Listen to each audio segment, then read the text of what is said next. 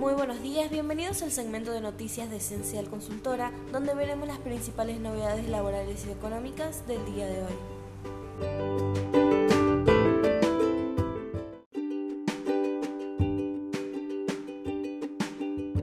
Las restricciones de la moratoria FIP.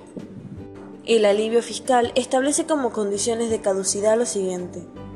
1. Desde la vigencia y por los 24 meses siguientes que acceda al MULC para realizar pagos de beneficios netos a sociedades, empresas o cualquier otro beneficio del exterior que revistan la condición de sujetos vinculados por las siguientes operaciones.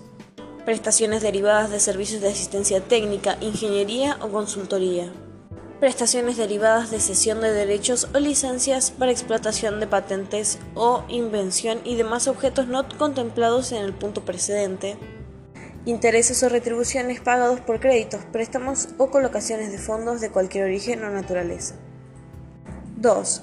Cuando se haya efectuado ventas de títulos de valores con liquidación en moneda extranjera o transferencias de estas entidades depositarias del exterior desde la entrada de vigencia de la ley por los siguientes 24 meses.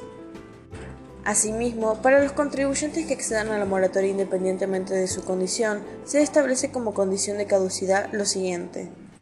Por la transferencia al exterior o compra en el exterior de activos financieros por parte de personas humanas o jurídicas desde la vigencia y durante un periodo de 24 meses.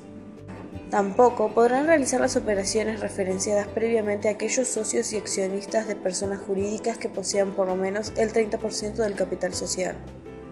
Quedan unidos quienes revistan la cantidad de uniones transitorias, agrupaciones de colaboración, consorcios de cooperación, asociaciones sin existencia legal como personas jurídicas, agrupamientos no societarios o cualquier otro tipo de ente individual o colectivo.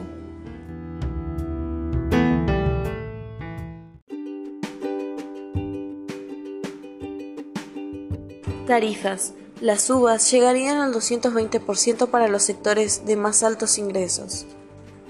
La mayoría de los actores económicos supone que un acuerdo de la Argentina con el FMI requerirá cierta disminución del gasto público. Todos miran los subsidios eléctricos como posible forma de achicar esas erogaciones.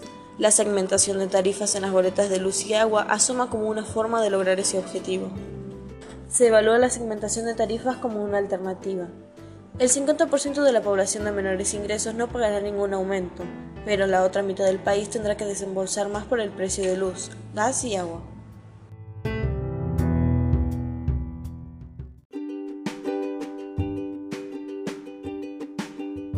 Beneficio reducción del saldo deudor en IVA. Ya está operativo. ¿Hasta cuándo hay tiempo de pedirlo?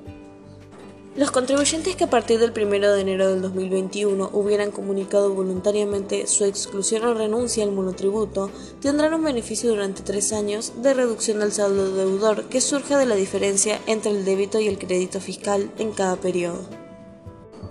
El beneficio se aplicará a partir del primer mes del año siguiente de la exclusión o renuncia del monotributo y será del 50% en el primer año y el 30% en el segundo y el 10% en el tercero. Los pasos para solicitar el beneficio de reducción del saldo deudor en IVA. El primer paso sería la solicitud del beneficio, la cual podrá realizarse luego del alta en el régimen general. El segundo paso es que debe realizarse en el sistema Sistema Registral. En tercera instancia, seleccionando la opción Reducción del saldo deudor en IVA.